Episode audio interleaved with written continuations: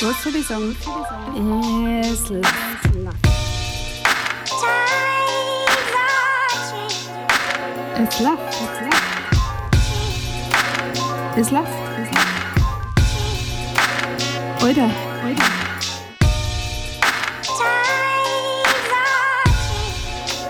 Es läuft. Es läuft. Und jetzt hat läuft. Es läuft. Servus bei Eslaft. Das ist der 3000. Versuch dieses Vorspanns. Ich sitze unter einer Decke in meinem Wohnzimmer und mir ist so unfassbar heiß. Oh, aber ähm, ich mache das jetzt einfach ganz schnell. Es dauert da wieder sechs Minuten, aber egal. Kurz zum Vorspann der letzten Folge mit der Jacqueline, da habe ich gesagt, dass jemand zu mir gesagt hat, wann machst du denn endlich mal wieder eine Podcast-Folge? Und ich habe mir gedacht, sag mal, was ist denn los? Ich habe so viel Folgen rausballert im Sommer, wo jeder Podcast Pause hat. Was ist denn los? Und dann schreibt mir die Dame halt, liebe Grüße übrigens, sie hat auf meiner Webseite geschaut und dann habe ich gleich ein schlechtes Gewissen gekriegt, weil also ich aktualisiere halt meine Webseiten ungefähr nie, weil Webseiten sind für mich irgendwie wie Faxgeräte und ich, ich mag es nicht so gern. Und ähm, wenn ihr irgendwas über meinen Podcast oder meine Tour oder egal was wissen wollt, dann folgt mir doch voll aber auf Instagram, weil da kennt ihr mir ja ansprechen und ich finde es viel besser. Ähm, wenn ihr keine Lust habt zum Antworten, normal ist nicht. Also bitte, weil Instagram pflege wie meine Lieblingszimmerpflanze. Und äh, ja, also Website, bevor ich mehr Webseiten aktualisiere, schreibe ich glaube ich lieber einen Brief an meinen Brieffreund in den USA. so, das ist das. Und dann kommen wir zu meinem Gesprächspartner dieser Podcast-Folge. Es ist der Manuel Koll, aka Manu Josie Captain Josarian. Er ist Schlagzeuger bei der Band Labras Banda.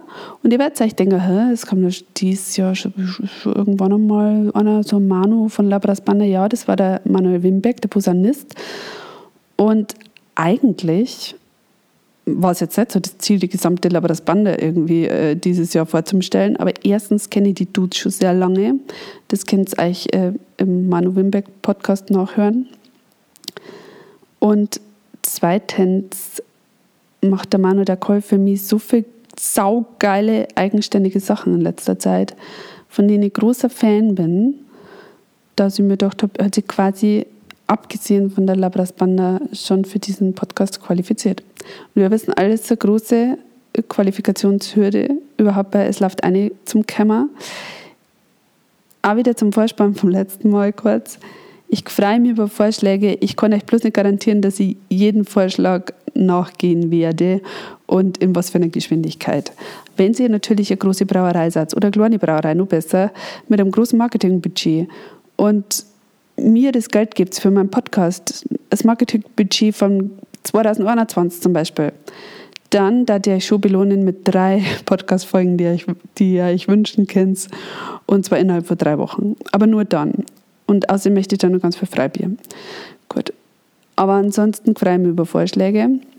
Und der Josie war quasi mein eigener Vorschlag und solche habe ich halt auch noch immer dazwischen, weil ich ihn äh, privat auch sehr schätze und lang kenne und wir sehr viele gemeinsame Freunde haben. Und wie es halt dann so ist, wenn dann irgendjemand, den du gut kennst oder besser kennst oder länger kennst oder äh, über einen Freund kennst, äh, mal Musik oder irgendwas rausbringt, dann hast du natürlich eher einen Zugang dazu. Und so habe ich mir dann einfach seine neuen Sachen gehört von Merkat Merkat und von äh, seinem Projekt mit Kapelle so und so. Äh, mit dem sie, indem sie die Legend-Platte von Bob Marley nachspielen, quasi Danzel Musi meets Reggae. Und da habe ich ja den Pressetext geschrieben oder einen Teil geschrieben oder dazu geholfen. Ich weiß gar nicht, was jetzt letzten Endes genommen worden ist. Und auf jeden Fall bin ich von beiden Projekten, Merkat Merkat ist eher elektronisch, ähm, und von der Bobplatte so begeistert und sie haben jetzt so über weite Strecken dieses Jahr begleitet. Also Merkat Merkat sehr gern beim Autofahren, wie zum Beispiel heute bei so föhnigem Wetter zurück an am Sonntag, leere Autobahn von München und dazu Merkat Merkat neue Single Anton und oder alle anderen Singles, die so in der letzten Zeit rauskommen sind, ist herrlich, ist super, funktioniert für mich voll. Und ähm, ist einfach auch die Art von elektronischer Musik, auf die ich wahnsinnig stehe. Und äh, genauso ist es auch mit dem Projekt eben mit Kapelle so und so. Ich stehe so drauf und ich war jetzt bei beiden äh, Projekten auf Konzerten und die haben einfach wahnsinnig gut gefallen. Es wundert mich aber auch nicht, weil ich muss jetzt auch für mich sagen, der Josie und ich haben in vielen Sachen einen ähnlichen Geschmack schon immer gehabt. Ähm, bei einigen Dingen immer wieder festgestellt, was? Ähm, das mache ich ja, wie zum Beispiel einfach immer noch ganz lang Kassetten aufnehmen oder solche Sachen.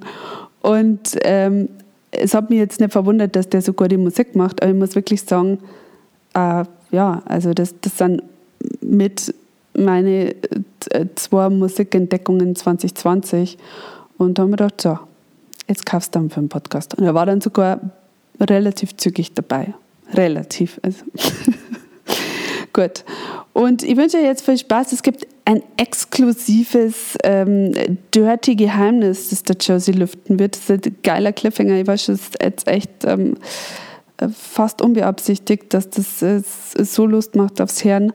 Aber äh, freut mich, dass ich da was Exklusives habe, was ähm, für immer diskreditieren wird in der Musikwelt und auch ansonsten in, in der Welt der, äh, der Independent-Menschen. es, ist, es ist tatsächlich äh, wirklich eine gute Geschichte. Und äh, ansonsten war das ein schönes Gespräch. Ich habe mir nicht jeden Podcast vom Veröffentlichen an. ich gebe es zu. Ähm, das ist ja das Schöne, wenn man seine eigene Redaktion ist, dann muss man es ja gar nicht so kritisch sein. Aber den haben wir auch gehört und mir hat er Spaß gemacht und ich hoffe, ihr habt jetzt auch wahnsinnig viel Spaß damit. Ähm, Josie ist ein guter Typ und hört euch das an und vor allem hört euch Merkat Merkat und Kapelle so und so Boppo. Viel Spaß! Ich sitze hier mit ausgezogenen Schuhen in einem Studio in Untergiesing. Ich bin Berg runtergegangen, oder? Ja, ganz genau. Untergiesing sind wir. Und neben mir sitzt der Manuel der Koll. Servus Manu. Ähm, du, wir kennen uns schon ewig. Das ist manchmal ein bisschen tricky, wenn ich mit ähm, Leuten einen Podcast aufnehme und die schon so lange kennen, weil ich dann das Gefühl habe, ja, was soll ich denn da jetzt fragen? Vielleicht erzählst du mal so ein bisschen, wo du herkommst und ähm, wie du vor allem zur Musik gekommen bist. Das würde mich jetzt mal interessieren. Das weiß ich nämlich tatsächlich nicht. Also unter Schleißheim weiß ich. Ja, Schleißheim ist richtig. Äh, da bin ich aufgewachsen und zur Schule gegangen. Und Musik habe ich, glaube ich, meine ersten Instrumente waren Gitarren, die daheim so rumlagen, aber die haben nicht lange standgehalten. Und weil ich ein bisschen, äh, ich glaube, damals hat man das noch nicht so gesagt mit, äh, wie heißt das, ADHS? Ja, ja, ja, ich kann das nachvollziehen. Damals hat man gesagt, schwierig einfach. Schwieriges Kind war, ja, ein bisschen, äh, bisschen drüber halt. Äh, und äh, vielleicht auch, weil mein Papa Psychologe vom Beruf ist, hat er sich gedacht, er, er braucht was, irgendwas anderes, wo er sich austoben kann. Ja. Und dann ist das Schlagzeug so daherkommen, um, da war ich sieben. Genau, da habe ich meine erste Trommel äh, bekommen. Davor habe ich nur auf Besteck und auf Töpfen spielen können. Und das hat sich ziemlich schnell bei mir so ähm, ja, zu meinem Hauptding entwickelt. Also ich wollte das ziemlich bald machen mit dem Schlagzeug. Habe dann so immer so Bilder gemalt, wo ich schon mit Bands irgendwie dargestellt bin und äh, ja, und dann habe ich auch, ist mir auch nichts Besseres wieder eingefallen irgendwie im Laufe der Zeit. Und so hat sich das ergeben. Ja. Dann irgendwann studiert äh, an, in München und in Linz Jazz, Schlagzeug studiert. Und jetzt habe ich ein Studio und produziere ganz gern auch andere Bands und spiele in Bands.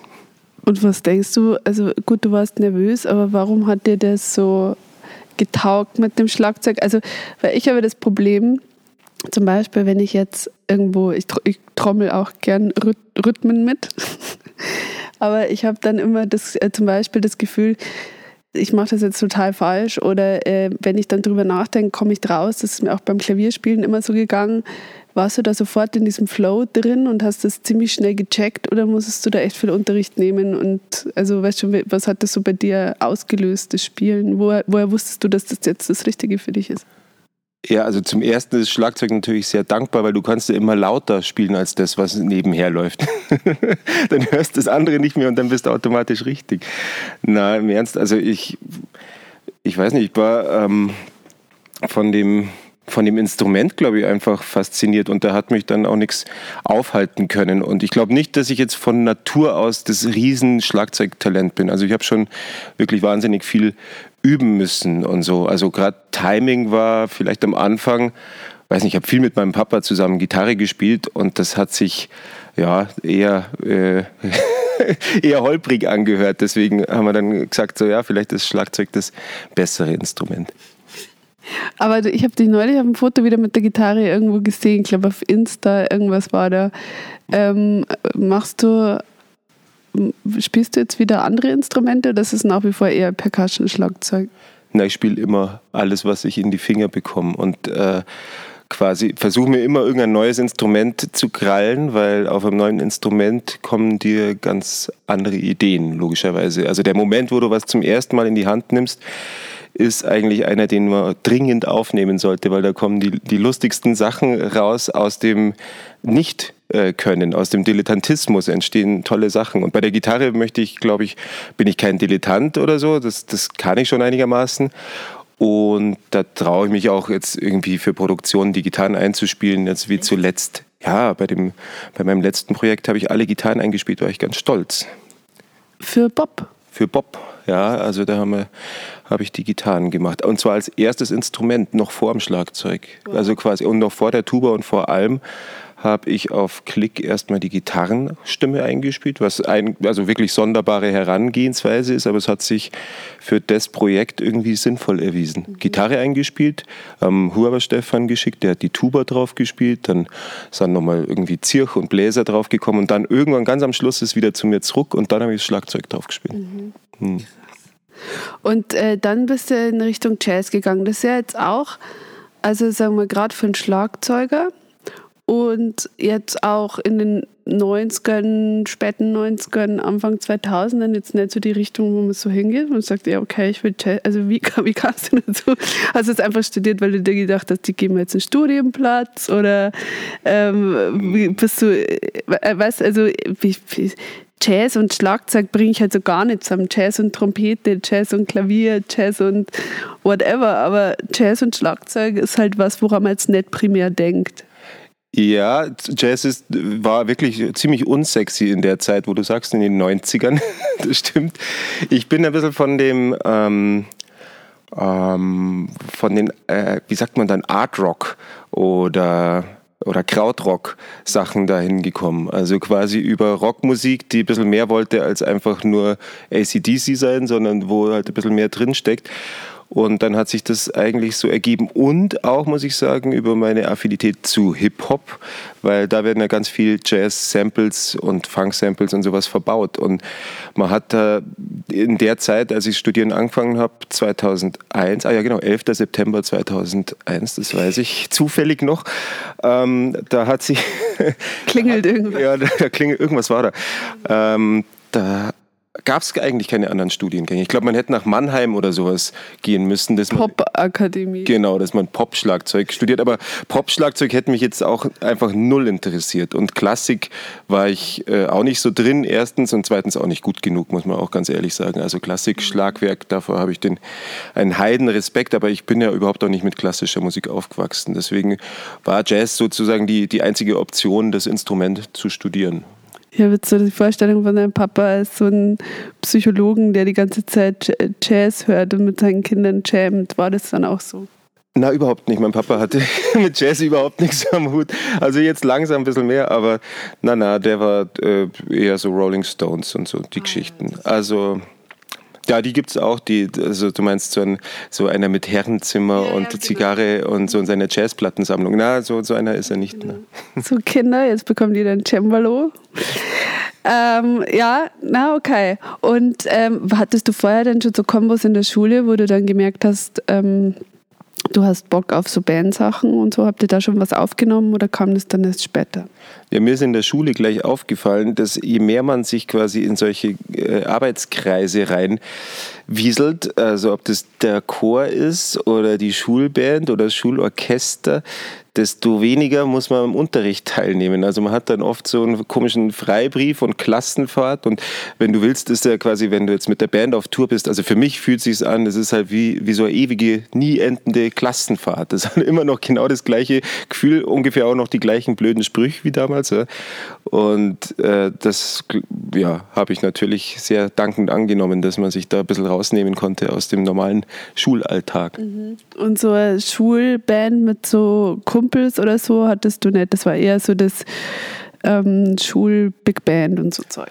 Doch, mit, äh, mit dem Willi, den du ja auch kennst, haben wir mit, da waren wir so 17, haben wir die erste Band gegründet. Das war noch während der Schulzeit und das war auch einigermaßen erfolgreich. Haben wir so äh, Bandwettbewerbe mitgespielt und so. Wie hieß die? Die hieß Kurt Soap, nach das, das englische, ein bisschen veraltete Wort für Kernseife. Mhm. Und da ich damals schon unbedingt ganz dringend gemeint habe, dass ich Dreadlocks brauche. Zimmer zwei hatte ich auch. Ja. Wie hast du deine gemacht?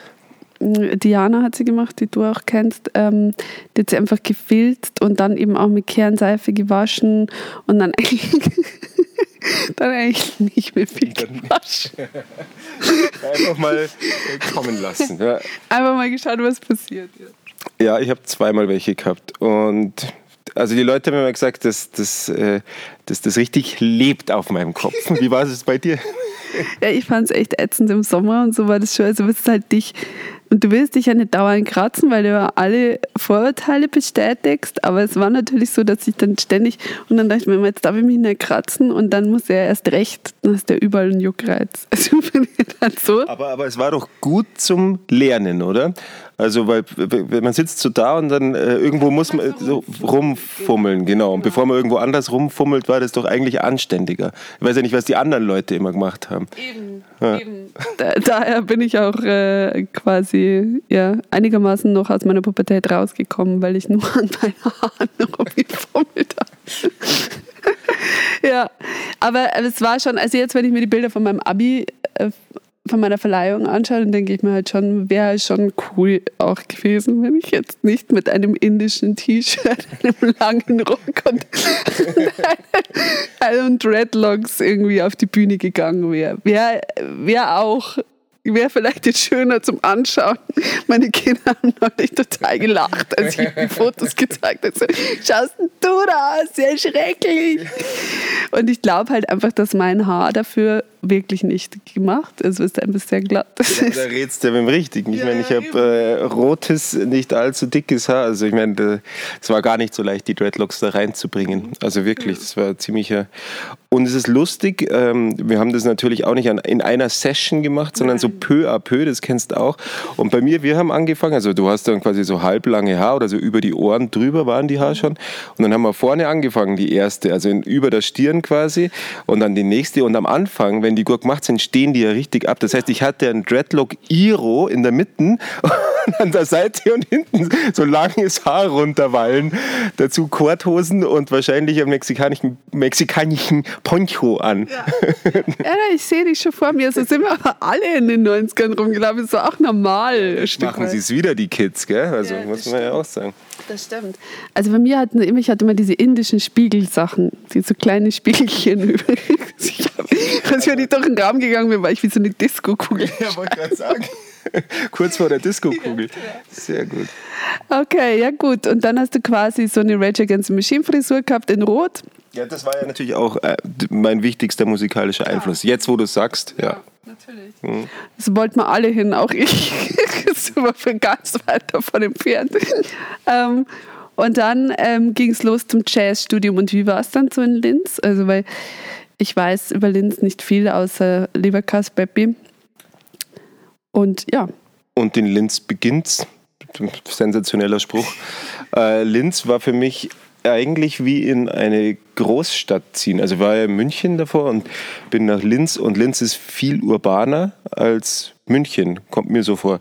Das mag daran liegen, dass das äh, ziemlich triste und graue Stadt ist. Also es ist quasi entweder der Nebel hängt drin von der Donau oder von der Föst. Die Föst ist war früher die, glaube ich, Hermann Goebbels Waffenwerk, ein riesiges Stahlwerk, das genauso groß ist wie, wie die Stadt selbst.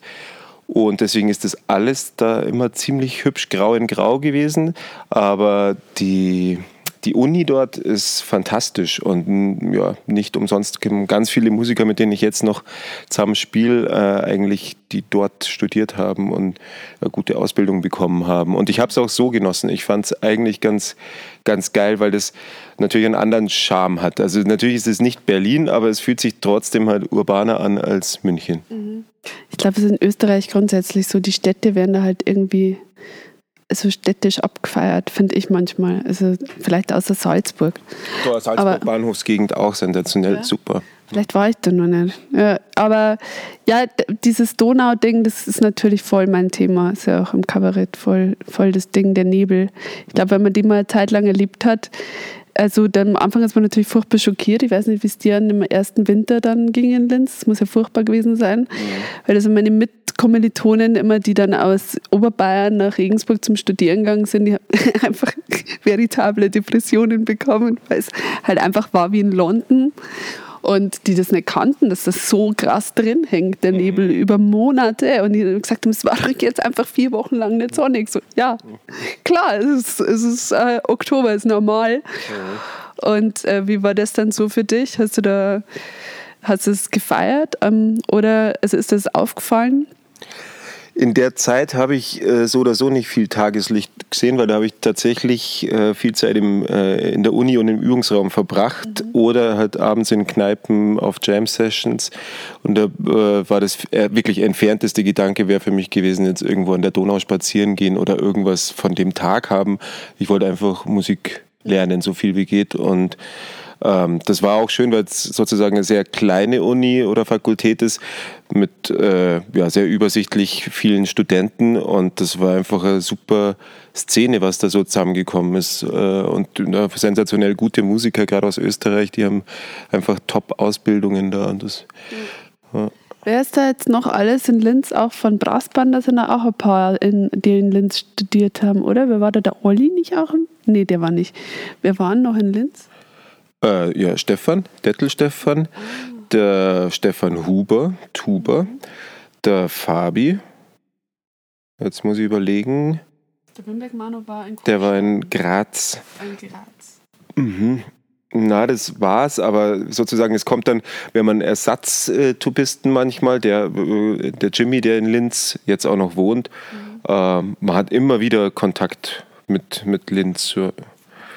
Und dann bist du zurückgekommen, irgendwann war das Studium aus. Und hattest du währenddessen irgendwelche Bands oder so, die du ähm, mit denen du dich beschäftigt hast?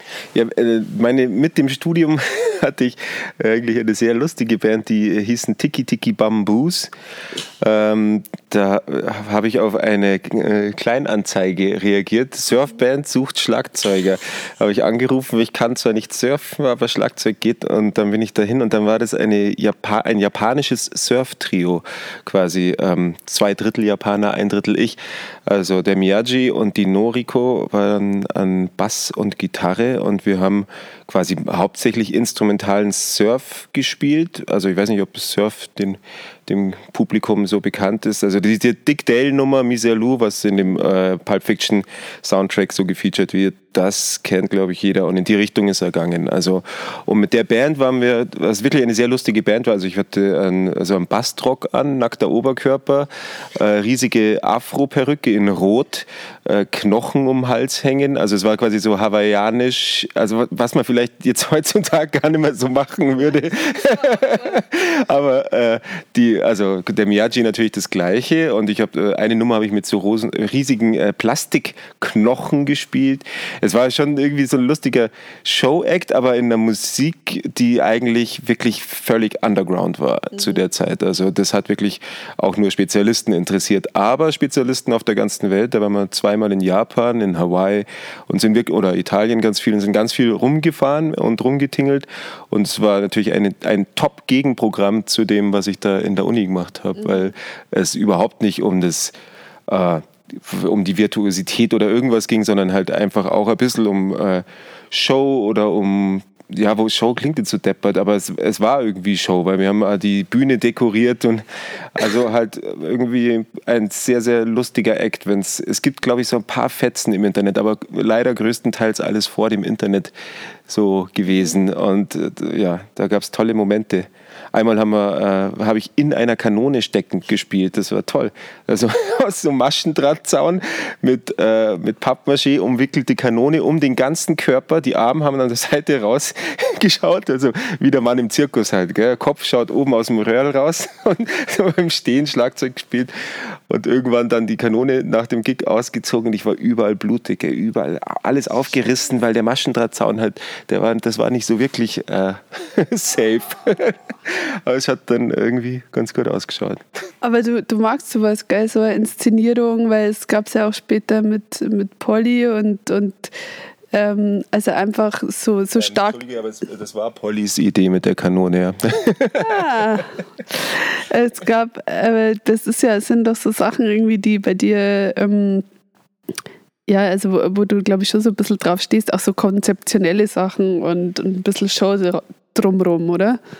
Ja, ich finde das super, aber das war bestimmt äh, auch Tiki Tiki Bambus geschuldet, dass man sozusagen in, äh, für das Konzert in so eine Rolle schlüpfen kann, ähm, was einfach Spaß macht, weil ja, man, man spielt irgendwas. Also ich bin bestimmt kein, kein guter Schauspieler oder irgendwas, bin eigentlich ganz schlecht in irgendwas darstellen, aber auf der Bühne funktioniert es dann. Also wenn es einfach nur ein Kostüm tragen ist und dem, dem irgendwie gerecht werden. Und das macht mir total Spaß, das stimmt. Ne? Im, Im Grunde ist es bei La Banda schon auch ein bisschen so mit Lederhosen, weil die trage ich eigentlich tatsächlich auch so, jetzt ganz viel, aber trotzdem ist es... Ähm, ja, ist es für das Konzert sich was anderes nochmal anziehen. Das macht schon Sinn. Ja. Und du hast aber doch auch dieses alte Ego letzten Endes, ein Captain Yusarian. Ähm, und du hast ja auch diese Liebe zu diesen ganzen, äh, ja, diesen Serien aus den auch 90er, 80er, Captain Future Sachen und so. Ähm, wie, wie hängt das alles zusammen? Kannst du das irgendwie, ist das einfach nur ein anderer Name, unter dem du halt Sachen machst? Oder, oder ist das dann doch eher eine Figur, die du dir überlegt hast? Richtiger Figur ist es noch nicht. Das könnte man, glaube ich, äh, vielleicht einfach noch ein bisschen mehr ausbauen, dass das zu einer Figur wird, aber dafür hätte ich jetzt nicht das Kostüm. Also das ist einfach ein alter Ego, um Musik, äh, die jetzt eher so Reggae oder Dub-lastig ist, zu veröffentlichen. Und Yosarian ist einfach ist eine Figur aus einem Roman, die, die mich äh, ja schon ewig umtreibt und die mir irgendwie, ja, der ich zugetan bin. Und deswegen habe ich den Namen so gewählt. Und da habe ich einfach nach einem, nach einem Künstlernamen gesucht oder der ist von allein gekommen eigentlich. Ja, hm. okay. okay, dann bist du, du bist fertig, du hast deinen Abschluss in Linz und dann äh, gefühlte zwei Minuten später warst du beim Roten Feuerwehrauto unterwegs. Und dann haben wir uns dann ja irgendwann kennengelernt. Wann war das vor 13 Jahren? 13? Schon, ja, das kann schon sein. 13 Jahre. Gott, das ist ja schlimm. Ähm, ja, genau, in der Mails haben wir uns irgendwann kennengelernt. Ähm, wie, wie, wie bist du dahin geschwurbt worden? Ähm, ja, ich habe den Stefan Dettel und den Manu Wimbeck ähm, äh, beim Studieren kennengelernt. Mhm. Also in München, habe in München auch studiert kurz. Und da haben wir in der gleichen Combo gespielt und irgendwie hat dem Stefan das gefallen, weil ich, äh, ja, ich habe jetzt nicht wie die anderen Schlagzeuger irgendwie die Hochglanz-Super Drums immer dabei gehabt, sondern ich habe so kaputte, zerschäberte, zerrissene, zerstörte Becken dabei gehabt und alles war halt so. so ich habe ein zerschäbertes Becken. oh je. Ich habe zwei Kinder. ja. ja. Okay. Sorry. Ja, guter Vergleich. Ja, ja also da, dann hättest du wahrscheinlich auch äh, mitspielen ja können. Ja, aber damals war es ja, war's ja noch nicht so. Genau. Ähm, und da hat sich, da haben wir uns das dann irgendwie ziemlich direkt nachdem das Studium zu Ende war, äh, hat der Stefan mal angerufen und gesagt, er möchte gerne so eine Brassband gründen und den also in meiner Vorstellung war das sozusagen eine riesen Brassband, wie man sich jetzt die, wenn, wenn das wer kennt, die Meute so vorstellt. Und wir hätten dann so 90er Jahre Dancefloor-Hits, was weiß ich, Snap und den ganzen Geschichten gespielt. Und ähm, so war meine Vorstellung. Stefan hat es eher kleiner am Anfang äh, sich ausgedacht. Wir waren dann zu fünft am Anfang. Und es hat aber direkt von der ersten Probe weg total Spaß gemacht, obwohl es überhaupt kein Songmaterial gegeben hat. Wir haben eigentlich nur gejammt und haben aber gemerkt, dass da was ist und dass das äh, Sinn macht. Am Anfang noch zu viert, ohne E-Bass. Und also quasi Tuba, Posaun, Trompete, Schlagzeug. Wirklich Minimalbesetzung. Und ja, die Dancefloor-Idee ist ja dann tatsächlich trotzdem noch irgendwie mit eingeflossen. Ein paar von den Medleys spielen wir ja noch. Mhm. Mhm. Ja, was eigentlich Captain Future muss ich sagen, ist das Allerbeste. Mhm. Es ist mein und, und Around the World. Ja, also wie der Stefan immer sagt auf der Bühne, und da hat er recht, die schönste Musik, die aus München gekommen ist, die ist ja tatsächlich in München aufgenommen, die Platte. Die, ah. Also die kann sich jeder mal anhören, Captain Future, einfach nur der Soundtrack, egal ob man die Serie kennt, mag oder was, was ja. immer, aber die Musik ist genial da drauf. Chris Bruns, also das ist ein äh, Komponist, der ganz, ganz viel geschrieben hat, aber da hat er wirklich voll wie sagt man da? Auf die zwölf. Ja, hat er einfach gewonnen bei ja. mir. Das ist super Musik. Ja. Sehr gut. Und ihr, wie, wie kam es dann da zu dem Ganzen außenrum? Also, ich meine, ihr, ihr mögt ja auch alle so Oldtimer und ja, altes Graffel und äh, habt nicht, also muss man sich hier nur ein bisschen umschauen, Liebe zu alten Instrumenten und Zeug. Äh, und dann kam halt auch dieses Feuerwehrauto und die, die Lederhosen und ich meine, die Tuba vom Hans war ja auch damals ähm, letzten Endes legendär. Also es wurde ja dann auch immer mhm. die Geschichte erzählt mit dem Krautkopf und bla bla bla, dass die mhm. so alt ist, dass da mal Krautkopf rauskommen, also verschimmelter. Und also es war ja alles auch so ein bisschen auf, heute würde man sagen, Vintage. Ähm, und wie, wie kam es zu der Inszenierung? Hat sich das auch ganz organisch zusammenbastelt? Ich meine, war es ja äh, Mitte 20, da da, da macht man das vielleicht ja auch noch mehr ohne Plan eigentlich, oder? Das war ziemlich ohne Plan und ich glaube auch, dass man in dem Alter damit anfängt, weil es schlichtweg äh, die einzige Möglichkeit ist, sich was zu kaufen. Also das Vintage, das Vintage Gear und, und also dass da so ein Hype drumherum ist und dass das alles so brutal teuer ist, wie es mittlerweile ist, das war ja nicht immer so. Die Leute wollten ja modernes Zeug haben und das alte Graffel weiter haben und dann äh, mit deinem bisschen Geld, was du gehabt hast, hast du dir halt genauso wie im Second-Hand-Laden äh, Laden die Kleidung, hast du dir halt äh, alte Instrumente gekauft. Natürlich auch, weil merkt man halt dann irgendwann, dass dass die halt auch irgendwie einen Charakter mitbringen und dass das äh, auch zuträglich sein kann. Nicht muss. Es gibt äh, ganz tolle, auch moderne Instrumente. Aber man kauft sich dann oder man, ja, man erwirbt sich irgendwie ein, auch so, was, so ein Stück Charakter dazu, was, was einfach der Musik, die man damit äh, spielt, halt gleich mal schon so eine Färbung gibt. Und ja, ich habe da einfach Gefallen daran, ob das Autos, alte Autos sind oder alte Instrumente, alte Kleidung eigentlich auch. Für mich gibt es fast nichts Schwieriges, als irgendwas neu zu kaufen. Also ich freue mich dann, wenn ich es ja. drei Jahre habe, weil es dann halt irgendwie ein bisschen zu, einem, ja, zu einem findet. So. Aber ich habe überhaupt kein Problem, wenn irgendwas ein Vorbesitzer sozusagen hatte. Ich finde das tatsächlich oft bereichernd. Und ähm, ihr, ihr seid dann letzten Endes auch barfuß immer auf die Bühne gegangen. Und das, da habe ich mir eigentlich immer gedacht, warum?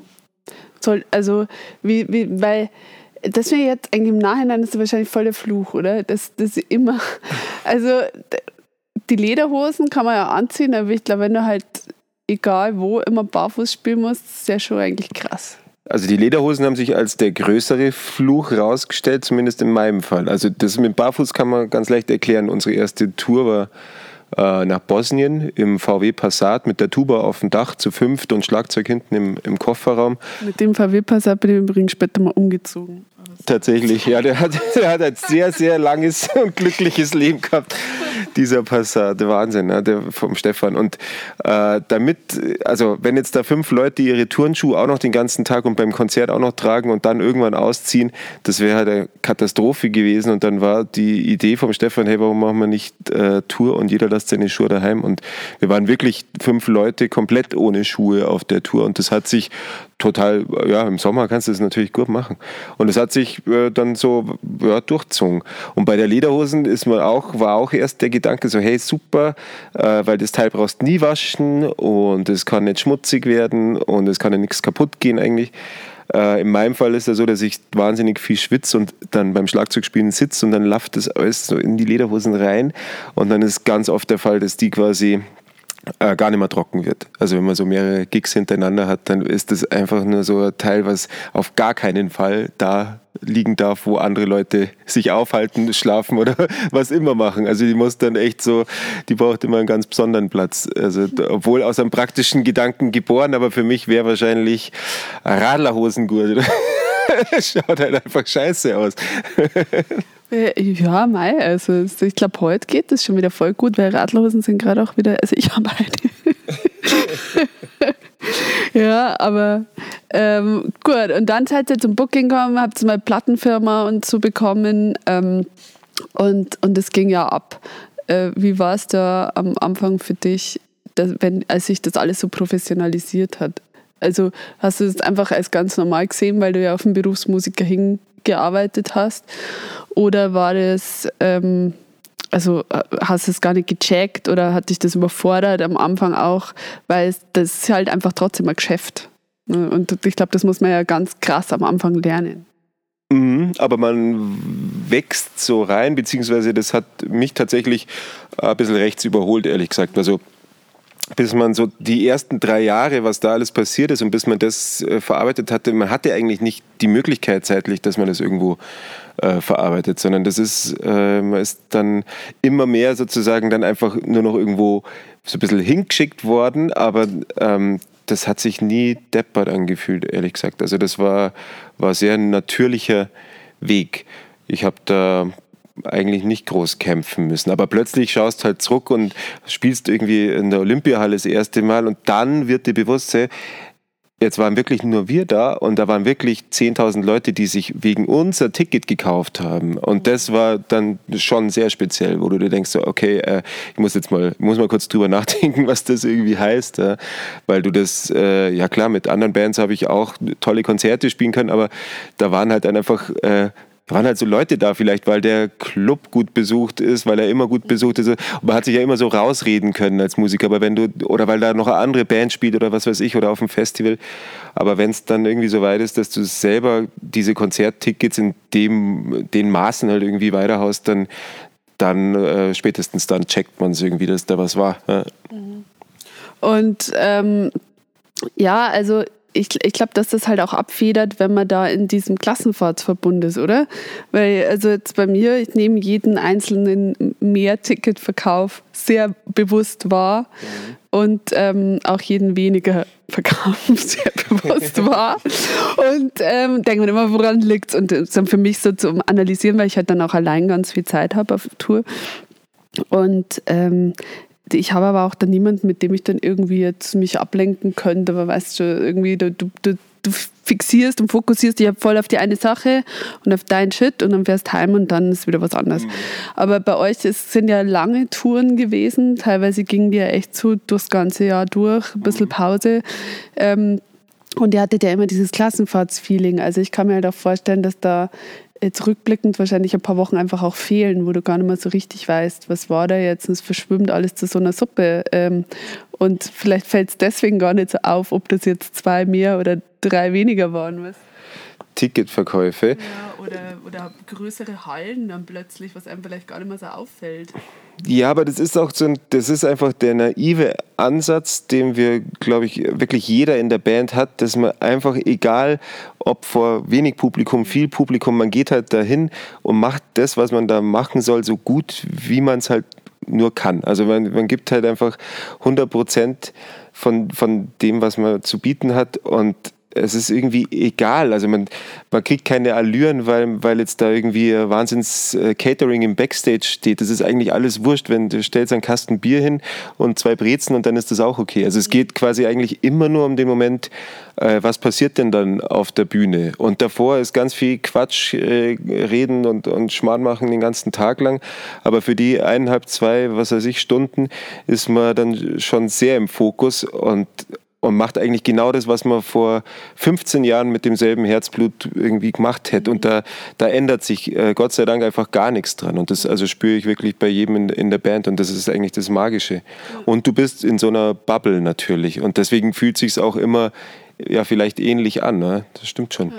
Und was war so dein Liebling? Ihr habt ja die bizarrsten Sachen gemacht mit Brassband. Also wirklich, also von Opernball über. Ja ich, meine, ich kann nichts sagen, weil ich habe mir einmal als Bierkönigin beworben. Und also, es gibt ja, ich, ich bin jetzt noch, also wirklich.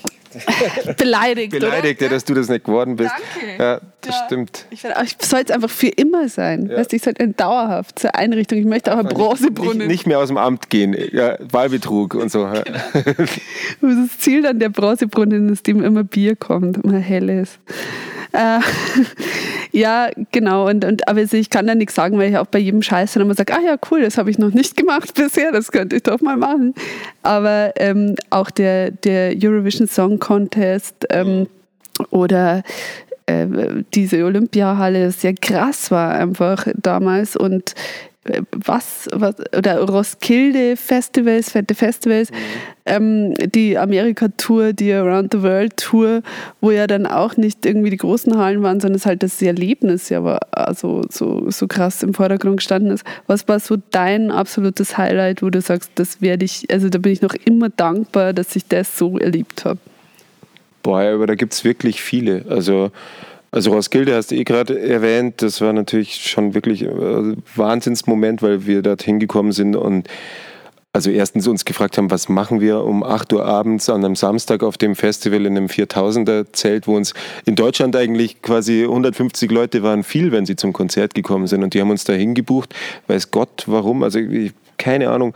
Und dann spielst so und das Zelt wird halt immer voller, weil die Leute von draußen das irgendwie mitkriegen, dass da drin was, was abgeht. Und am Schluss ist das Zelt voll und das war, war schon vielleicht einer von den, von den bedeutendsten Momenten. Und klar, diese, die ganze Tourerei, aber das, mm, das verschwimmt, wie du vorher gesagt hast, das verschwimmt eigentlich gar nicht mal so sehr. Klar, einzelne Konzerte oder so schon, sondern es ist irgendwie ja, keine Ahnung, wie soll ich es denn sagen? Es, es baut so aufeinander auf. Es ist so ein ganz natürlicher Weg, auch wenn da komplett abseitige Sachen dabei sind. Ne? wir sind in einem Monat, waren wir mal zwei Wochen in Sibirien äh, auf Tour mit der Transsibirischen Eisenbahn, waren dann eine Woche in Italien, um ein neues Album einzuspielen und dann direkt anschließend nach Simbabwe für zehn Tage. Und dann fragst du dich schon, hä? Also, aber immer quasi als dieselben fünf Lackel hat, die dann äh, einfach nur das machen, was sie halt können. Und alles außenrum mag wahnsinnig kompliziert sein für die Leute, die da organisieren müssen und Ding. Aber unser Ding ist eigentlich brillant einfach. Wir gehen auf die Bühne und machen das, was wir halt da mhm. immer machen. Und das macht's, das zeichnet es, glaube ich, aus und das nehmen uns die Leute dann, glaube ich, auch ab, auch wenn manchmal Sachen wahrscheinlich dabei sind, die den anderen, ein oder anderen vielleicht so, so sagen, so, hä, das, das hätten sie jetzt nicht machen müssen oder was soll der Scheiß oder Eurovision waren viele Leute ganz kritisch damit irgendwie. Im Nachhinein war das für uns natürlich total wertvoll, dass wir die Erfahrung gesammelt haben und auch wirklich spannend, die Erfahrung zu sammeln. Mhm. Ja, als Eurovision habe ich mich auf jeden Fall kurz gewundert aber dann habe ich mich ja eben auch wieder erinnert, dass also das, das, hätte das auch gemacht. also ich glaube, ich hätte das einfach gemacht, wenn jemand zu mir gesagt hat, du magst mit einer Witz-Kombo zum Eurovision Song Contest, ich sage, okay, sign me in. Ja. Natürlich, ja klar. Aber das ist halt immer die Erwartungshaltung. Da haben wir gestern ähm, in, in einem Kreis drüber geredet, wenn du jemanden halt so oder so kennenlernst dann darf, und du magst ihn so oder so oder auch eine Band, dann darf sie sich aus deiner Warte her nicht entwickeln. Mhm. Also e, ewiges Beispiel, eben Nevermind, Nirvana. Äh, du hast die Band so kennengelernt und man weiß ja dann auch gar nicht, sind die Musiker gerade zufrieden oder unzufrieden. Mhm. Ähm, weil der Kurt war ja mit Nevermind eigentlich nie richtig happy, aber die ganze Welt hat ihn dafür geliebt und er durfte sich dann letzten Endes auch nicht mehr entwickeln mhm. und ich glaube, das ist halt auch der Punkt, wenn man euch kennenlernt so in einem Bierzelt mit 150 Leuten, barfuß, ja. ähm, dann und man liebt euch so, dann ist es halt schwierig zu akzeptieren, okay, die machen jetzt auch noch was anderes, weil vielleicht will der eine oder andere in der Band halt noch was anderes machen oder vielleicht ist das nicht das Ende der Reise. Mhm.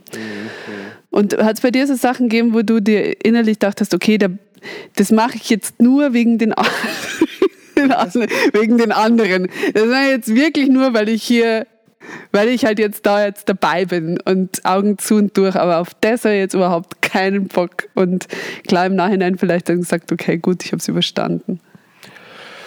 Du, ich glaube, es gibt ganz viele äh, Momente, wo ich, wo ich so Sachen äh, ein bisschen kritisch gegenüber gestanden bin, wie zum Beispiel dem Eurovision. Also ich war jetzt da nicht so ein Wahnsinnsfan erstmal, als das ja. gekommen ist, weil ich da von Haus aus einfach gar nichts damit zu tun hatte und für mich so. Aber wir haben diese Diskussion, die wird da auch nie enden. Also wir haben jetzt für dieses Jahr, das ist natürlich eh alles ins Wasser gefallen, aber wir haben irrsinnig viele, da wir jetzt bei Universal irgendwie gesigned sind, irrsinnig viele Anfragen für so Schlagershows bekommen. Ja? Also wirklich so, lass es zehn sein oder so. Und wir haben über jede einzelne diskutiert, kann man das jetzt machen oder kann man es nicht machen? Und wir sind halt bei jeder drauf gekommen, das kannst du einfach nicht bringen. Ne? Da, das ist halt jetzt eins zu weit und dann bin ich auch froh, dass dann, also wir hätten uns schon auf den, den einen in Österreich geeinigt, wo man dann hinfährt. Da sagt aber unser Österreicher in der Band, auf keinen Fall. So, ja? Er wird vielleicht zu dem anderen hinfahren oder sagen wir so, hey, geht gar nicht, kann man nicht machen. Ja? Also und dann, ja, es ist, glaube ich, einfach wichtig, dass man sich schon, dass man nicht einfach jeden Scheiß mitmacht. Es gibt Sachen, auf die ich wirklich nicht stolz bin. Ein Konzert, der hatte, war zum Beispiel Labras Banda sozusagen, war angefragt, hat abgesagt und ich habe es trotzdem gemacht. Ich erzähle das jetzt einfach mal in der Hoffnung, dass es nicht so viele Leute hören. Natürlich hoffe ich, dass es ganz viele Leute hören. Für dich. Es gibt teilweise 7000 Aufrufe für einen Podcast. Ich will jetzt nicht, das ist schon viel. Dann erzähle ich es nicht. Nein, ich, Nein, bitte erzähl es nicht. Hört keiner. Diskreditiere mich total selbst. Aber weil es halt gerade auch Thema ist mit der scheiß Pipeline, sein, muss ich es fast erzählen. Da ist die Anfrage gekommen, hey, wollt ihr nach, und jetzt, Novi, Novosibirsk. Na, Novi Urengi heißt die Stadt oder sowas. Mhm. Es ist ein ganz komischer Ort, da wohnen nur Viertelmillionen Leute. Es führt quasi nur im Sommerstraße hin, sonst muss man sich einfliegen lassen und außenrum sind nur Gasfelder und da ist Gazprom ähm, und Shell und wie, wie, sie alle heißen, diese Sympathieträger. Und da hätte der bayerische Band spielen müssen, weil der Schröder doch damals diesen wunderbaren Vertrag mit Putin mhm. geschlossen hat, so unter Brüdern. Und da haben sie eine bayerische Band gesucht. Labras Banda hat aus Gewissensgründen abgelehnt und dann haben wir aber trotzdem eine Band zusammengestellt aus dem. Soll ich alle Namen sagen, die dabei waren? das werden sie nicht gern haben. Na, der Lenzi war dabei, der Willi war dabei, der, genau, ihr seid alle mitschuld. Der Kellersteff war dabei, es war noch ein Turbist dabei, und dann haben wir so eine komische, bescheuerte, also ich war dabei, All-Star-Band zusammengestellt und haben halt bei diesem bekackten zehn Jahre Gazprom und Deutschland und Handschlag, Putin und Schröder. Also es ist wirklich einfach das Grausamste, glaube ich, was ich in meinem Leben gemacht habe. Es war so skurril natürlich, dass es wieder abgefahren und lustig war der Abend dann in irgendeiner Form, weil da, wie heißt die Band? I've been thinking about you. Auch so ein 90er-Ding, die haben da gespielt, weißt und dann halt so mit Vollplayback von der CD, aber die CD ist gehangen und dann haben die Typen versucht, das irgendwie so live zu retten mit den Mikros, also Beat Boxen. Der eine so. Das war so skurril. Dann zwei, zwei so Teufelsgeigerinnen mit so Mini, Mini, Mini-Rock. Also es war unfassbar lustig, der Abend. Aber so das, die, die, die ganze, diese ganze Aktion natürlich also wirklich höchst fragwürdig. Und die haben uns dann auch wirklich auf die Gasfelder so rausgefahren. Und damit da habt ihr dann eure Seele dem Teufel. Ja, ungefähr so. Und das für eine Gage, die wirklich unter aller Kanone war. Wenn man das jetzt irgendwie, wenn man sagt, dafür kann ich mir jetzt aber einen Kleinwagen kaufen, aber nichts was, das war auch noch schlecht bezahlt. Uns ging es irgendwie um das Abenteuer. Ich fand die Idee abgefahren, so wirklich mal in das eine der nördlichsten Städte der Welt, minus 40 Grad. Also du steigst aus dem Flugzeug aus und es hat minus 40 Grad. Die Autos werden im Winter gar nicht mehr ausgeschalten. Die schalten ihre Autos an im Oktober, lassen starten die die Autos, dann tanken die die, während das Auto läuft, weil wenn die das einmal ausschalten, springt es halt nimmer an. Und das läuft einfach durch. Und so ist es da. Und die zünden da. Zünden Wir haben da unsere Start-Stopp-Funktion für die Ampel. Ja, man kann sich nicht vorstellen, was für Schweinereien da oben passieren. Also wirklich, es ist das Unmöglichste, was ich gesehen habe. Da haben dann noch so Indianer von dort, also so äh, Eskimo oder was, wie man da jetzt, weiß nicht, Inuit wahrscheinlich, auch so mh, mm, ihre volkstümliche Musik gespielt und die werden angeblich für ihr Land, was da brutalst ausgebeutet wird, da wirklich, also absurd zerstört wird, werden, kriegen die jedes Jahr so ein Schlauchboot geschenkt oder irgendeine Scheiße. Ja, wirklich so. Und du, wenn du das dann alles hörst und der, der Lenzi ist vom Glauben abgefallen. Ne? Der war, glaube ich, einfach zwei Monate lang depressiv danach, weil der es nicht glauben konnte, dass, was da los war. Also da war so, hat also, bist du über diese, diese Tundra gefahren und du hast so einen schwarzen Streifen über den ganzen Horizont und dann fragst du halt mal den äh, Fahrer, was da los ist. Und sagt er, ja, das ist Shell. Die fackeln da das Gas ab, weil sie haben leider schon angefangen zu bohren, bevor sie die, äh, die Genehmigung für die Pipeline bekommen haben. Jetzt tritt das Gas aus und die müssen das quasi einfach abfackeln, weil sonst ist es zu gefährlich. Und das ist halt so, was halt so eine Kleinstadt am Tag verbraucht wird, einfach in die Atmosphäre gejagt. Und also da sind wir natürlich alle, also ja, das ist, glaube ich, keiner stolz drauf. Jetzt habe ich es mal erzählt. Die anderen werden mich hassen. Ja, aber ehrlich gesagt beruhigt mich das auch, weil ich habe dich für politisch immer so integer gehalten. Ähm, das finde ich eigentlich auch gut, dass das... Und es hat auch so einen, Au äh, so einen Außenreporter-Charakter für mich gerade. Weil das ja wirklich Sachen sind, die du dir selber gar nicht vorstellen kannst. Und da, da kommst du natürlich nur hin, quasi als, als Spion in einer Band. So habe ich das äh, auch ein bisschen betrachtet. Ich, ich bin ja auch begeisterter äh, Fotograf, also damals vor allem noch mit äh, Analogfotografie. Und ich habe mich damals zum Beispiel in Linz auch in die Föst mal eingeschlichen, weil mich so Industrie einfach äh, interessiert. Und da bin ich immer einfach durchs Tor durchgeschlüpft, wenn, als da so ein Zug reingefahren ist. Und habe da wirklich so Industriefotografie, Spionage gemacht, natürlich ohne äh, Recherche-Hintergedanken, aber einfach, weil ich das abgefahren finde, so von der, ja, wie es ausschaut. Aber das war dort, es war dort einfach zum Haare rauf. Wirklich. Irre. Ja, stimmt. Wir haben auch eine, mal eine Fotoausstellung zusammen gemacht. Fällt mir gerade Stimmt, das war eigentlich die.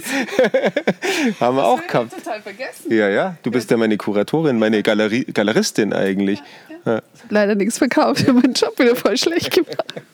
Also es war eine gute Party, was ja einfach immer die Hauptsache ist. Ja, ja, das ist auch oft ganz wichtig. Also ein wirklich spannender Moment war auch, dass die quasi uns noch einen Musiker zur Seite gestellt hat und das war ein ähm, Russe, der absolutes Ass an der Panflöte war. Also und ich, äh, ich kann jetzt nicht den, also ich kann ihn gar nicht hoch genug loben. Er hat wirklich ein, ein Panflöten-Virtuose vom anderen Stern und der ist ja, der hat ja wirklich auch komplett den Glauben verloren mit uns. Einfach ungeprobter, komischer Quatschband, die wir waren halt. Also wir haben ja wirklich einfach gar nichts gecheckt irgendwie.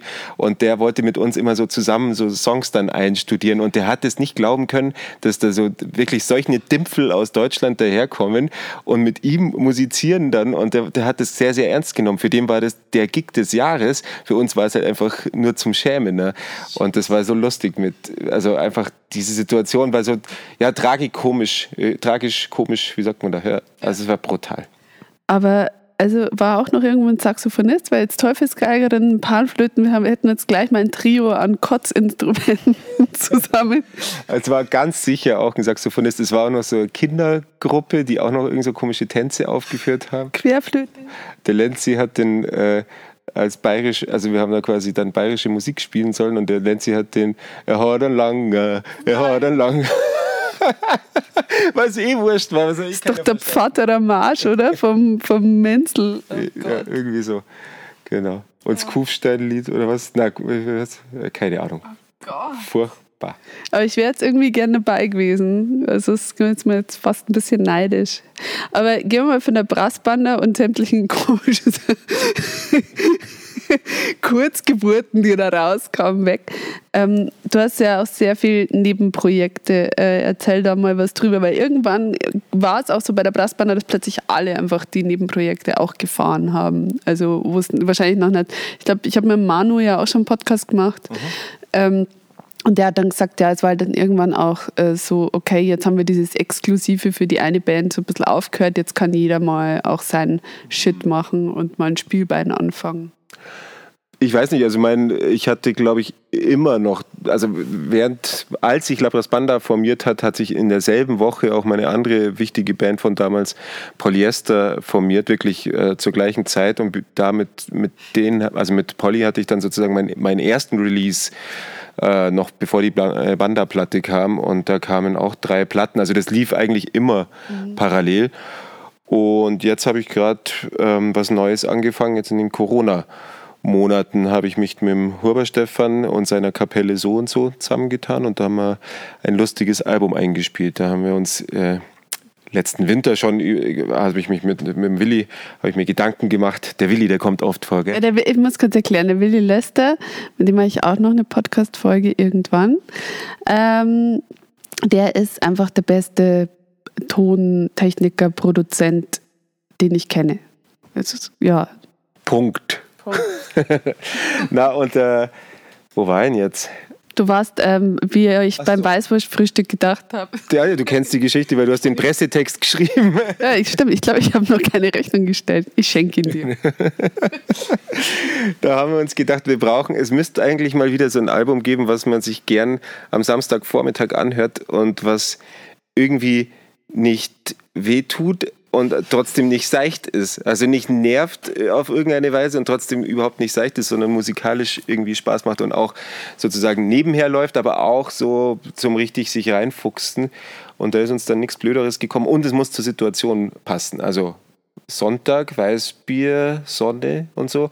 Und, und man sitzt so da und dann gemütliche Musik dazu. Und dann sind wir auf das Legend-Album von Bob Marley gekommen, was äh, ja eigentlich so eine Compilation ist, aber ich fand es dann interessant, was zu nehmen, was wirklich jedem bekannt ist, was jeder auch in- und auswendig kennt und das dann auch äh, nicht in irgendwelche komischen Arrangements zu drücken, sondern zu versuchen mit unserer Besetzung, und die ist dann einigermaßen komisch, weil da spielt dann Tuba, Zirch, Gitarre und Bläser und Schlagzeug, äh, zu versuchen, das äh, so gut wie möglich nachzustellen, so gut man es halt hinbringt und damit ein bisschen zu abstrahieren und auch instrumental zu belassen, weil keiner wird sich jetzt einbilden, dass er hier den Bob Marley spielen kann. Da haben wir uns dann Gäste dazu geholt und das ist uns, glaube ich, ganz, ganz gut gelungen. Also ich bin wahnsinnig stolz auf dieses Projekt. Jeder hat das in seinem Kammerl machen müssen. Wir haben uns leider nicht treffen können für die Aufnahmen, aber es hätte es Corona jetzt nicht gegeben, wäre das Album wahrscheinlich in der Form nicht so entstanden. Und es ist was ganz äh, Besonderes geworden, weil es eben versucht, mit dem Instrumentarium sich einer Musik zu nähern, die, wo man das erstmal irgendwie nicht erwarten würde, dass das hinhauen könnte. Ja. Und es ist unfassbar. Also ich sage das nicht nur, weil du hier sitzt, sondern weil ich es halt wirklich dann sehr intensiv gehört habe. Ich, ich habe es ja schon gehört, bevor es rauskam. nee, aber ich habe es auch, also danach, dann als fertig abgemischt war und dann rauskam, ich fand es einfach, ich finde es nach wie vor saugeil. Also man, also muss man sich eigentlich unbedingt mal durchhören, weil es ähm, tatsächlich, glaube ich, das, mit dem ihr am Anfang angetreten seid, absolut umgesetzt wurde und zwar gut. Also ich bin echt ähm, begeistert vom Stefan, seinem Part. Ähm, der ist also so, äh, also es geht ja richtig irgendwie, ne, also es geht richtig tief ein, wie man sagt, weil es so, ähm, also so sanft auch eingespielt ist und so schön. Und es ist irgendwie bei jedem ähm, Instrumentalist. Und ich meine, wenn du halt sonst weißt, wie das Stefan halt sonst spielt, äh, so laut, ja, und, und, und, und geht nach vorn. Mhm. und ähm, es gibt äh, bei, bei jedem ähm, Solo-Künstler irgendwie Sachen, die mich so richtig ja bewegen bewegt haben, wo ich richtig gedacht habe, boah, cool, dass man das auch ohne Stimme jetzt erreichen kann. Mhm. Also. Ja, und das ist ja sozusagen der erste Grad der Abstraktion, der da in dem Album drinsteckt, dass es quasi instrumental ist und sich die Leute, glaube ich, dann den Text ganz oft so dazu denken oder aus Versehen schon äh, getriggert werden, dass sie so mitsingen. Was ich eigentlich spannend finde, wenn man sich so ein bisschen was dazu erfinden muss, selber im Schädel.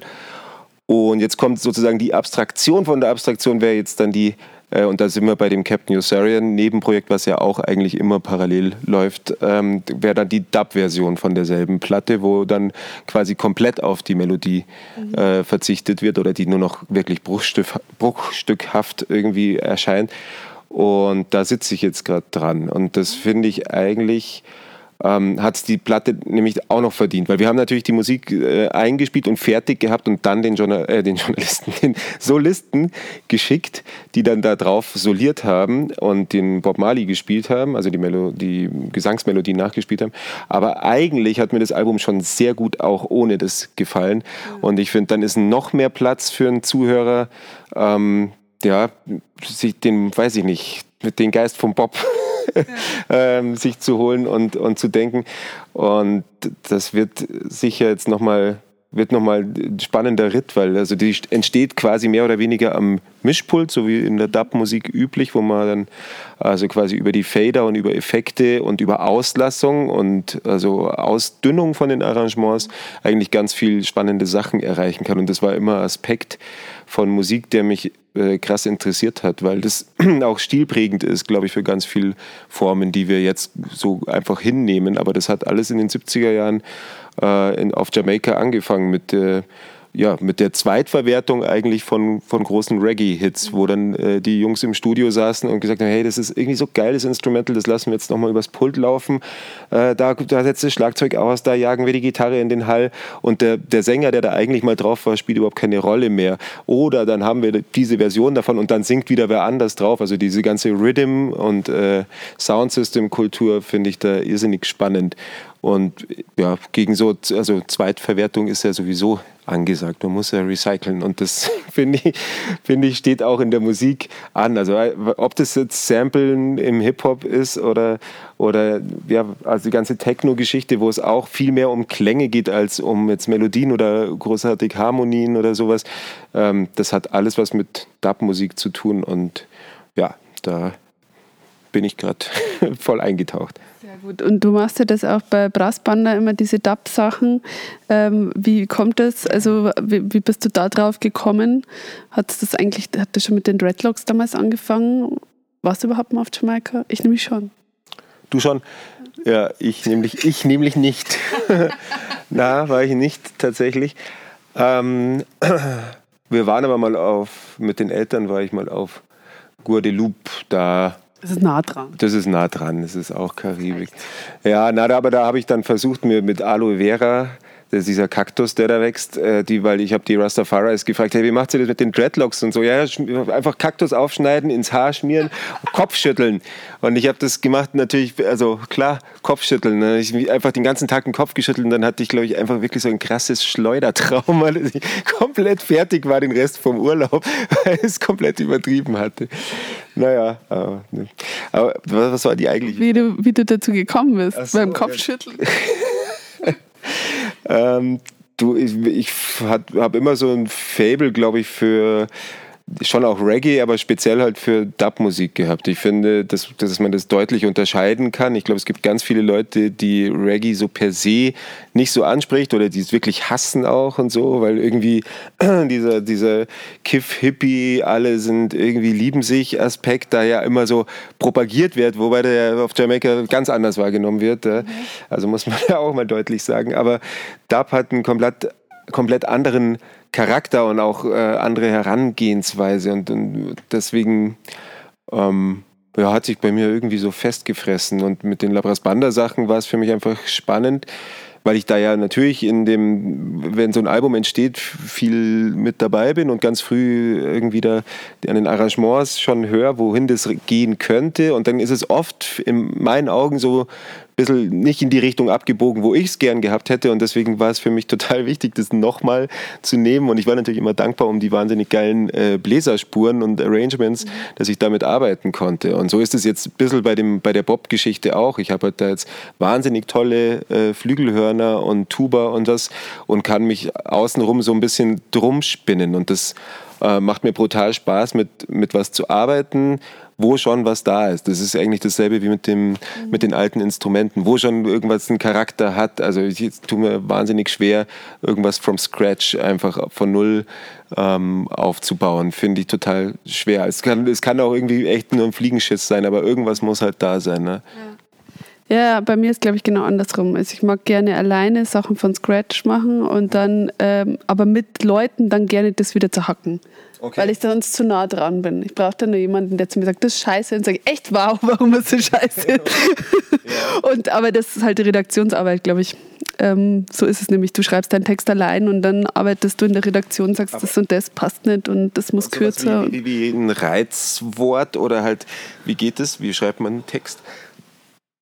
Ähm, also ich ja nur über persönliche Erlebnisse, Eindrücke und dann kommt es, dann bewegt es mich, dann bin ich entweder grantig oder, oder fröhlich oder irgendwie vollkommen in einem anderen Zustand deswegen und es geht mir nicht aus dem Kopf und ich erzähle es jedem. Mhm. Und dann merke ich, wie ich es pointiere und dann merke ich, dass die Geschichte kommt. Ach, und dann, so? Ja, ja, genau. Also so. man hat ja Geschichten im Leben, die man immer wieder erzählt, man wird immer so ein bisschen besser, manchmal übertreibt man es auch und das ist noch höher, wo ich runtergesprungen bin und so. Ja, ja genau, okay. Ja. Und, und dann mischt sich, also ich zerhak's dann irgendwann halt auch mit Hilfe von anderen, wie zum Beispiel Maria Hafner. Mhm. Und dann ähm, füge ich zwei, drei Geschichten zusammen. Mhm. Und dann werden es äh, also dann, dann hat es eigentlich für mich erst den richtigen Charakter. Mhm. es dauert dann oft ein Jahr oder so, auch bis ich die passende Parallelgeschichte habe, die ich einflechten kann. Okay, weil es auf zwei Ebenen stattfinden genau, soll, damit es ja, ja. irgendwie. Äh, äh, also zum Beispiel, ich habe eine typische Geschichte, äh, kurzer Exkurs, wo ich meine Kinder in den Kindergarten gebracht habe und gab es eine Alltagsrassismus-Situation vorne an der Tür. Mhm. Und ähm, die konnte ich halt voll gut mit den Kurz- und Wenger Boys verflechten. Und da kommen halt jetzt immer wieder in der Geschichte, wenn ich die auf die Bühne erzähle, die Wenger Boys vor. Ähm, und das, was singen die? Die ähm, Hey, we're going to Ibiza. Und ah, die haben doch die Kur nach der Kurzregierung, nach der Stürzung, nach der ah, ersten, okay. haben doch die in Österreich plötzlich wieder so richtige Love Parades gemacht mit den Wenger Boys und mit dem Wenger Bass und so. Und das, das hat halt dann für mich super zusammenpasst, irgendwie der Alltagsrassismus mit den Wenger Boys und dann Lübcke und weißt du, so richtig mhm. harter politischer Stuff mhm. dann noch drunter, aber halt dann immer wieder auch die Wenger Boys. Und das dann ist eine Geschichte rund irgendwann. Es ist ja nicht mhm. nur belehrend, es ist nicht nur traurig, es ist nicht nur lustig und so, aber das ja, ja, ja. bildet sich dann. Ja, genau. Um, ja, interessant. Genau andersrum. Und ihr habt heute auch einen Auftritt mit Kapelle so und so. Wie funktioniert das dann live? Also, weil ihr habt ja dann wahrscheinlich nur einen Solisten. Das weiß ich jetzt natürlich schon, das ist jetzt so vorrecherchiert, das kommt jetzt ganz. Habt ihr wahrscheinlich nur einen Solisten zu Gast heute? Und wie, wie laufen da so die Auftritte? Weil die können ja nicht alle mitkommen. Ähm, die Solisten ja. können nicht alle mitkommen, das ist richtig. Aber wir haben uns, also sozusagen die Kapelle so und so hat ihr eigenes Programm. Das ist ja eigentlich ein Wirtshaus, Dancing Musi und dann ähm, spielen die größtenteils ihr Programm. Und das letzte Mal haben wir genau eine Feature-Nummer gemacht, aber weil es auch einfach nicht möglich war, mehr einzuproben. Heute Abend werden es drei sein und der Stoffel Well äh, wird da sein und spielt quasi die Nummer, die er auf, der, auf dem Album auch gespielt hat, Is This Love. Und wie das wird, keine Ahnung, weil wir haben es tatsächlich noch nicht geprobt. Das wird dann heute beim Soundcheck das erste Mal sein, dass wir das als Kapelle spielen, obwohl wir es jeder für sich natürlich äh, gespielt hat. Aber so als, ja, als Klangkörper äh, haben wir es noch nie gemacht und wir haben ein wie gesagt, eine Nummer gespielt beim letzten Konzert von der Kapelle so und so und das hat äh, aus Versehen sehr gut funktioniert und total gut geklungen. Mhm. Sehr gut. Ich weiß, du musst auch bald los und deswegen jetzt noch vier Fragen. Erstens hast du Meerkat bis jetzt komplett unterschlagen, wo ich gestern aber auf dem Konzert war. Das, äh, da hast du völlig recht, ja. Äh, also wir sind so, in, wahrscheinlich wegen dem Labras Banda Kosmos, aber genau, also mein ähm, derzeit Haupt... Nebenprojekt, wenn man das so sagen kann, neben Labras Banda äh, ist Meerkat Meerkat äh, elektronisches Duo mit meinem ähm, ja, Sparingspartner Masi, Joe Masi. Und da machen wir wirklich, ähm, ja, schon auch mit akustischen Elementen, aber hauptsächlich elektronische Musik, die dann auch ähm, live versucht man bei elektronischer Musik, mein, mein äh, sagen wir mal andersrum, mein ähm, meine Hochachtung vor elektronischen Musikkünstlern ist in dem letzten Jahr sehr gestiegen, weil sich ein gutes Elektronikset auf der Bühne auszudenken, wo man auch noch einigermaßen flexibel irgendwas machen kann, ist richtig eine Herausforderung. Und wer das gut hinkriegt, alle Achtung. Also da setzt, hinter Schlagzeug setzen ist dann einfacher quasi. Ja, auf jeden Fall haben wir da jetzt ähm, ja, gestern gespielt und heute kommt unsere neue Single raus, die heißt Anton. Und wir haben eigentlich versucht, seit letztem Jahr im August, also August 2019, äh, jeden Monat eine Single zu veröffentlichen. Hat nicht ganz hingehauen, aber das ist jetzt alles immer nur digital veröffentlicht und nächstes Jahr soll dann das Album kommen. Cool. Hm. Es hat sehr Spaß gemacht, es hat mir sehr gut gefallen. Und vor allem, ich liebe ja eure erste Single, bin ja totaler Fan. Also das ist ja die Mhm. Single, Single. Dies, das ist auch die Single-Single. Es war uns auch, glaube ich, einfach völlig klar, dass äh, allein wegen dieser einen Nummer muss, muss da irgendwas weitergehen mit Merkat Merkat, weil das einfach, ja, es gibt so Stücke, da, da weiß man da ahnt man schon selber, dass das irgendwie was Gutes sein könnte. Ja, und, hm. und äh, wie schaffst du es eigentlich so, also ich meine, ich habe dir jetzt schon wirklich in vielen Zuständen gesehen, ja, natürlich alle immer sehr gesund waren und sehr aufgeräumt. Mhm. ähm, aber äh, wie schaffst du es, dieses Tourleben so lang zu packen? Das frage ich mich des Öfteren. Also das, weil das ist doch bei euch halt ja eben der Klassenfahrtmoment ist ja noch dabei. Und selbst wenn ich jetzt für mich sage, heute trinke ich mal nichts, dann gehe ich ins Bett alleine als Künstlerin. Mhm. Ähm, du bist ja auf der Klassenfahrt und wir wissen mhm. alle, du sagst, ich trinke heute mal nichts, aber dann dann gibt es Gruppenzwangmomente oder mhm. dass man nicht enttäuschen will oder dies und das und dann ist man doch gerade so euphorisch und der neben einem auch. Und wie, wie packst du das, dass du das einfach so lang irgendwie durchhältst und was machst du da so, um dich da wieder einzufangen selber? Ich, also, boah, schwierige Frage. Ich glaube, es gibt tatsächlich so einen mm, Tour-Modus, ähm, in dem man reinfinden muss. Und ich, die ersten Tage von der Natur sind immer zerstörerisch, weil man sich so freut und sich einfach so wegschießt auch. Und dann kommt man aber langsam in so einen Modus rein und ähm, mit, also in Gruppenzwang kann man natürlich, ja, klar, wenn einer früher ins Bett geht, wird wahrscheinlich über den dann den ganzen Abend gerät, aber eigentlich ist es halt auch wurscht. Ja? Also es ist wirklich, also man kann halt da auch drauf scheißen, weil man ja auch weiß, dass eben die Leute eigentlich natürlich sehr verbunden sind und dass das halt nur Gefrotzel ist und da ähm, wie der Körper das hinbringt, ehrlich gesagt, ich habe keine Ahnung. Also ich bin jetzt auch nicht mehr der Allerjüngste, aber das haut für mich einfach hin, weil ich glaube, es so brutal viel Spaß macht. Mhm. Also und Befindlichkeiten ähm, kannst du dir vorstellen, werden eher nicht ausgetauscht in dieser, in der Herrenrunde zumindest. Also, dass jetzt einer jammert, weil ihm das Kreuz wehtut, hey, tut mir leid, das, oder dass einer schlecht geschlafen hat, so fuck off, das gibt's halt, gibt's halt vielleicht irgendwo, weiß nicht, daheim oder in irgendwelchen anderen Konstellationen, aber sowas, äh, das habe ich noch nie jemanden sagen hören, ich habe heute so schlecht geschlafen, ich bin müde. Also das sagt einfach keiner, weißt, das gibt es, das existiert halt auch nicht. Was nicht unbedingt äh, gut sein muss. Also ich glaube schon, dass jeder auf einen anderen Rücksicht, Rücksicht nimmt, sobald wirklich was ist. Das merkt man sofort. Ja? Also wenn man einen Nagel reinsteigt oder keine Ahnung, dann kümmert sich einer darum, dass, dass irgendwo Jod aufgestellt wird oder was weiß ich. Also solche Sachen funktionieren natürlich schon in dem Sinn. Aber so dieses ganz normale Rumgejammere und Geeiere, das gibt es halt nicht.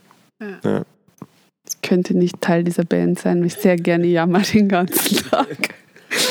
Ähm, okay, Abschlussfragen. Mhm. Ähm, sind immer die zwei gleichen. Ähm, die eine ist, ob du sagen würdest, dass, also jetzt auch im Hinblick vielleicht nochmal auf den Lockdown, den haben wir jetzt gar nicht so angesprochen, aber auch die ausgefallenen Konzerte von Brassbander, die natürlich bei, bei euch gleich ja eine, gleich eine ganz andere Dimension auch nochmal. Ähm, würdest du sagen, dass bei dir Laft, weil der Podcast heißt ja es Laft und da geht es halt auch viel darum, ähm, ob man die eigene Situation als Flow oder als Nicht-Flow einschätzt? Also bei mir, ich bin immer im Flow, wenn ich was, ähm, wenn ich mich wo intensiv mit auseinandersetzen kann. Und das war jetzt in den Sommermonaten von diesem beknackten Virus, wo wir, es war wirklich mein erster Sommer seit zwölf Jahren, wo ich nicht auf Tour war. Äh, wohne jetzt äh, glücklicherweise so, dass ich einen Garten habe, wo ich gärtnern kann. Ich habe äh, irgendwie so Sachen wie äh, Apfelessig und danach da daraus irgendwie mit den eigenen Chilis Tabasco-Soße machen. Ich meine, das klingt jetzt eigentlich alles deppert, aber für mich ist das äh, wahnsinnig toll alles gewesen. Ja. Du hast auch einen Sauerteig gehabt, gell? Sauerteig habe ich noch nicht. Na. Ich bin, aber ich kenne wirklich 17 Formen von Hefeteig. Ich bin jetzt gerade wirklich der Hefe sehr verbunden. Was ist dein, dein Lieblingshefe? Ich liebe auch Hefeteig. Äh, mein Lieblingshefeteigprodukt. Ja, und auch der Lieblingshefeteig, weil ich mache zum Beispiel diesen halbfesten total gern, den man für Buchteln braucht. Buchteln habe ich noch nie gemacht. Ja, ich finde, äh, ja, mit Mehl finde ich auch gut, aber ich, äh, gestern, vorgestern habe ich eine Pizza hingestellt, wo ich gesagt habe, also besser kann es das jetzt da auch nicht, der Pepe oder so, ja. Und da war ich echt so wirklich äh, baff, dass das funktioniert. Also ich meine, ich mache jede Woche einmal Pizza, aber irgendwie habe ich dann, ja, Mittwoch ist Pizzatag. Nein, bei mir ist Sonntagabend Pizzatag. Ah, okay. Und aber der Teig schon am Tag davor gemacht? Ja, je nachdem. Es gibt auch manchmal Express-Teigsachen, okay. die nicht so gut sind, wie wir wissen. Das ist nee, meistens nee, nee, nee, das geht nicht. Zweimal gehen lassen? Lässt in den Kühlschrank gehen oder draußen? Beides. Mhm. Na, aber mehr verrate ich auch nicht. Na, aber also wirklich, das sind, das sind halt so Kleinigkeiten, die einem aber ganz gut über die Zeit bringen. Also natürlich auch immer irgendwie Beschäftigung mit musikalischen Dingen sowieso und das Album einspielen und so. Aber wenn man dann irgendwie mal die Zeit und Muße hat, sowas komplett anderes zu machen, bin ich eh auch äh, Feuer und Flamme irgendwas. Also eigentlich es ist ja trotzdem sozusagen, es, ich glaube, es muss immer was Produktives sein, im Sinne von, ja, es, man, man hat danach was irgendwie davon. Ja. Also irgendwie einfach hochgeistig mich hinsetzen und mir da sowas ausdenken, ist vielleicht das jetzt nicht meins. Aber wenn man, wenn man irgendwas mit den Händen machen kann und danach freut man sich, dass das da rumsteht oder dass man es essen kann oder was weiß ich, oder anhören kann, ja. dann ist das, ja, erfüllt mich das sehr. Also würdest du trotzdem sagen, es ist irgendwie der Flow da, weil du ihn dir ja selber machst? Genau, ich habe noch nie, also ein Problem mit Langeweile, glaube ich, äh, habe ich wirklich selten gehabt in meinem Leben. Es war immer sozusagen äh, andersrum. Mir fehlt die Zeit. Ja das ist, glaube ich, der, der, der, große Segen der sogenannten ADHS-Kinder. Das kenne ich selber auch. Dass es eigentlich immer irgendwas zu tun gibt. Also, ich meine, es ist auch die Zeiten, in denen mir langweilig war, die kann ich wirklich, das kenne ich gar nicht so richtig. Mhm. Also, da war ich dann schon krank und so halb gesund oder so, aber selbst da. Mhm. Wo man halt einfach so ausgeschalten ist ja, und dann. So äh, halb, so halbscharig, ja. Ja, aber ja, ich weiß nicht, man kann ja wirklich Freude in den einfach kleinsten Dingen finden. Das klingt alles immer so pff, halb ESO-mäßig, aber äh, mir, wenn ich jetzt zum Beispiel viel auf Tour war, hey, dann ist für mich das Größte, wenn ich daheim bin und einkaufen gehe, oder? Ich finde das dann richtig abgefahren, in so einen scheiß Supermarkt zu gehen und ich kann mir selber aussuchen, was ich esse und es nicht so, dass das irgendwie anders ja. für mich hinstellt und so. Das, das freut mich tierisch, oder wenn ich äh, abspüle. Ich freue mich übers Abspülen dann. Also ich meine, das kann man natürlich sagen, wenn man es nicht die ganze Zeit hat, aber ich finde, dass man gerade in so kleinen, auch alltäglichen Geschichten ähm, eigentlich, wenn man es so macht, dass man es genießt, dann hat man irgendwie mehr davon. Wenn es einen nur stresst, das ist halt einfach Kacke. Ja, ja verstehe ich sehr gut. Und äh, was denkst du, machst du in einem Jahr? In einem Jahr hoffe ich, dass wir schon wieder viel auf Bühnen unterwegs sein können. Also mit Merkat Merkat und mit Labras Banda und was auch immer sonst noch ansteht. Und Ansonsten, also ich hätte irgendwann mal so den Plan, dass man vielleicht mal mit dem Radl über die Alpen fährt oder sowas. Nicht, weil ich der riesengroße Radler bin, aber weil mich solche einfach so Aktionen, die auch so ein bisschen wehtun, finde ich ganz gut. Und dann wäre das so eine davon. Das nehme ich mir schon länger vor. Außerdem, äh, ja, ich habe jetzt angefangen, Wind zu surfen. Das möchte ich natürlich auch ausbauen. Es ist so kacke, dass es schon wieder gut ist. Aber ich habe zum, zum 40. Geburtstag einen Windsurfkurs geschenkt bekommen und das habe ich jetzt dieses Jahr angefangen. Ich fand es sehr lustig, das zu machen. Ja. Auf dem See, ja. ja. Krass. Ja.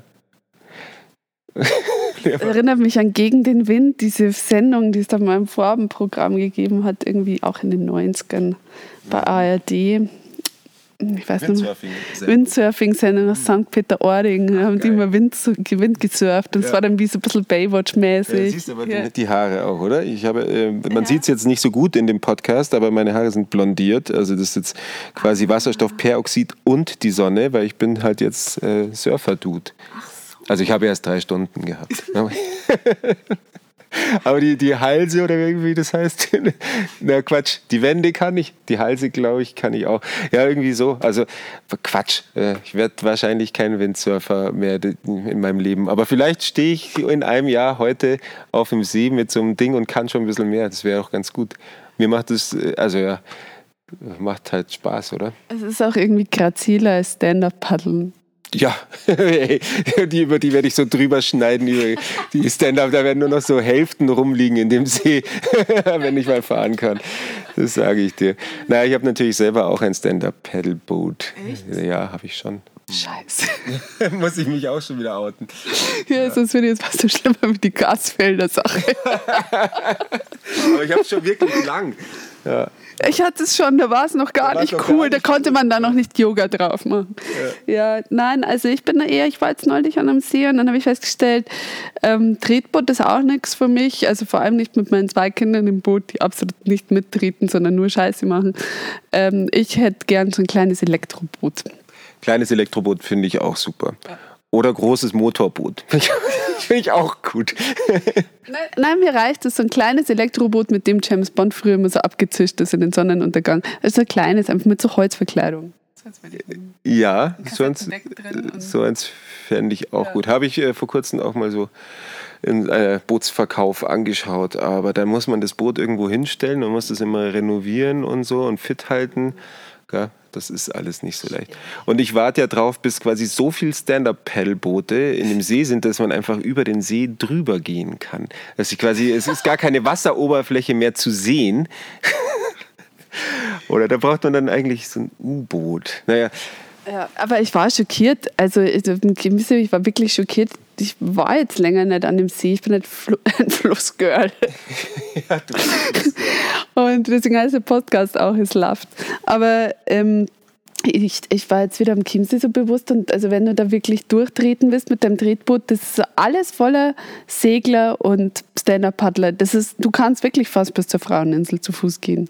Also nur die Dampfer räumen die dann ab und zu alle auseinander, aber sonst, äh, das ist wirklich Wahnsinn. Ja, ich finde, das muss ganz dringend reglementiert werden, ja. so wie alles. Ja. Genau. Ja, da braucht es ganz klare Regeln. Dienstags nur die Dampfer, mittwochs mit Pizzatag. Für alle. Ja, ja sehr gut. Cool. Also, ich bin gespannt und wünsche dir heute viel Erfolg beim Auftritt. Ich schaue mir das auch an. Ich äh, setze mich hiermit auf die Gästeliste. Sehr gut. Plus eins. Plus eins ja. war nicht ausgeredet, aber weil ich jetzt. ich habe dann keine. Weil sie live auf ja, Sendung genau, sind. Okay. Es ist, ist jetzt live, oder? Ja, ja es ist, ist fast live. Hm. Okay. Gut. Gut. Fick mir Arschloch Scheiße. okay, danke. Mit diesen besinnlichen Worten schalte ich auf Stopp. Sehr gut.